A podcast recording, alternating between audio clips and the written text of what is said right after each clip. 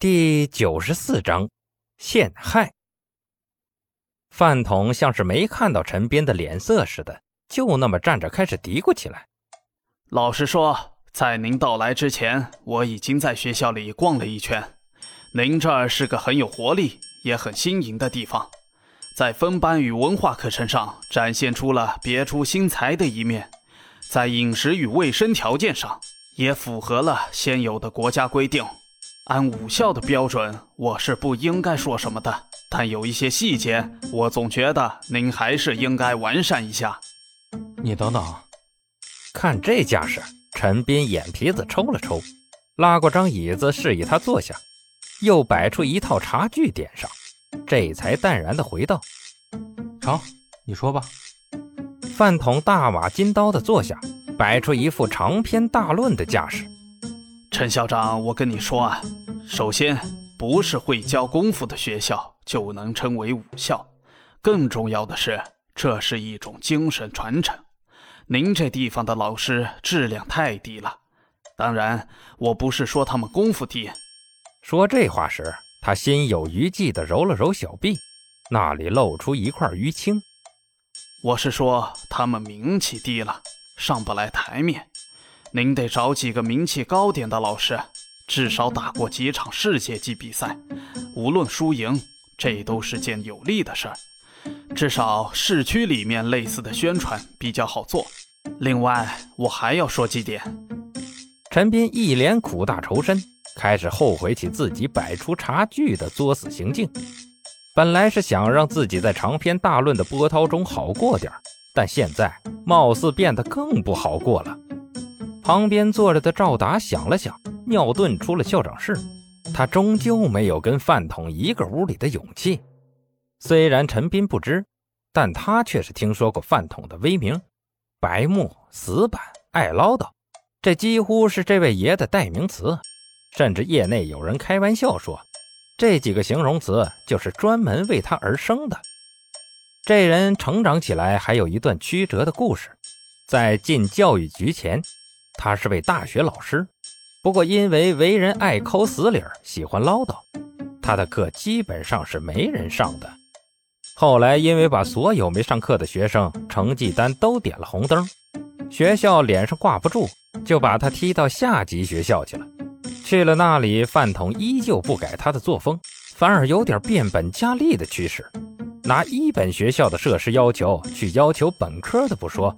还三天两头的上校长室玩建议，信口胡说，差点没把校长折腾疯。再后来，一次辅导员贪污公款被他发现了，那本是一件算大家默认的事儿，但他非把辅导员搞上报纸，闹腾个大的。如此不说，还建议上面调查组严查这件事，这才惹了众怒，被赶出了学校。好在他属于命不该绝的类型。有个能干的老婆帮衬，又在那次事件中被教育局一位性格正直的大官看上了，得以拉到体系里开始新的人生。而他最近干的最出名的一件事儿，就是把当年提拔他的那位恩人拉下马。原因是他看到那人收受贿赂了。这人基本上就是把双刃剑，用的好了能让人输得心服口服，用的不好了。把自己脖子抹了都有可能。赵达有些想不明白的是，按理说这人应该早被束之高阁了才对，怎么今天教育局又给用上了呢？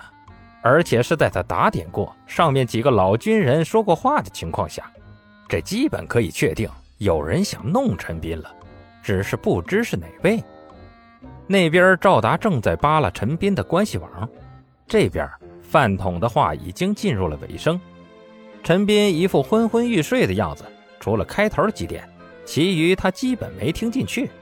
当年毛盖都能啃得津津有味的陈斌都这样了，可见饭桶的凶残。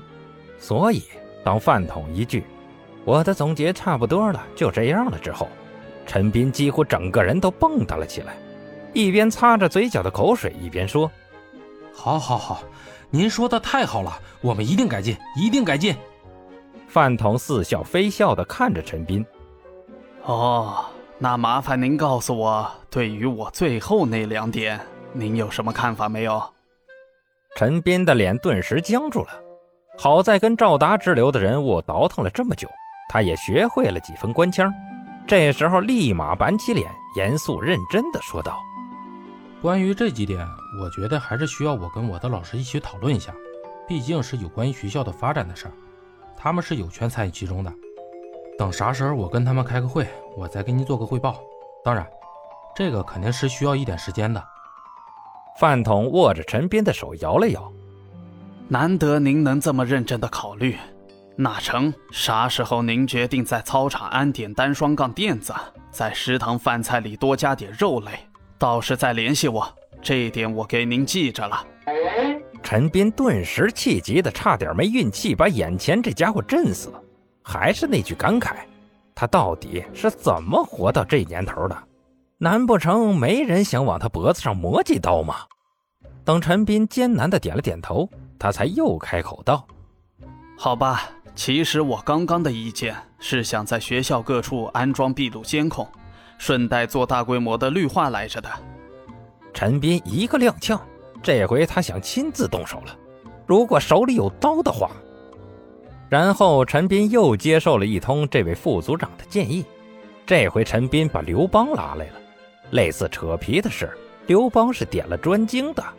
而且系统的知识灌输的也全面，本来是本着好歹拉个人一起难受，心里好受点的陈斌，惊讶地看着刘邦跟饭桶扯皮，而且扯得有模有样，像是学院绿化、教育改革之类的专业领域的话题。陈斌听不懂，他们却能聊得欢。陈斌这才了解，刘邦这些天貌似也不是混的。他给他的任务，他居然真的很好的在完成，并顺带着想玩出点心意跟诚意来。陈斌想着，以后是不是外交跟内政都让刘邦包了，这样也算是物尽其用吧。又是近半个小时的扯皮后，饭桶点了点头：“嗯，成吧。我能说的大概也就那样了。你们出的都是些小问题，不涉及大方面。”总的来说，要过还是能过的。更重要的是，你们的老师确实很不错。我之前的提议是认真的，你可以考虑让他们报个省级比赛之类的，拿个好名次，脸上也好看点。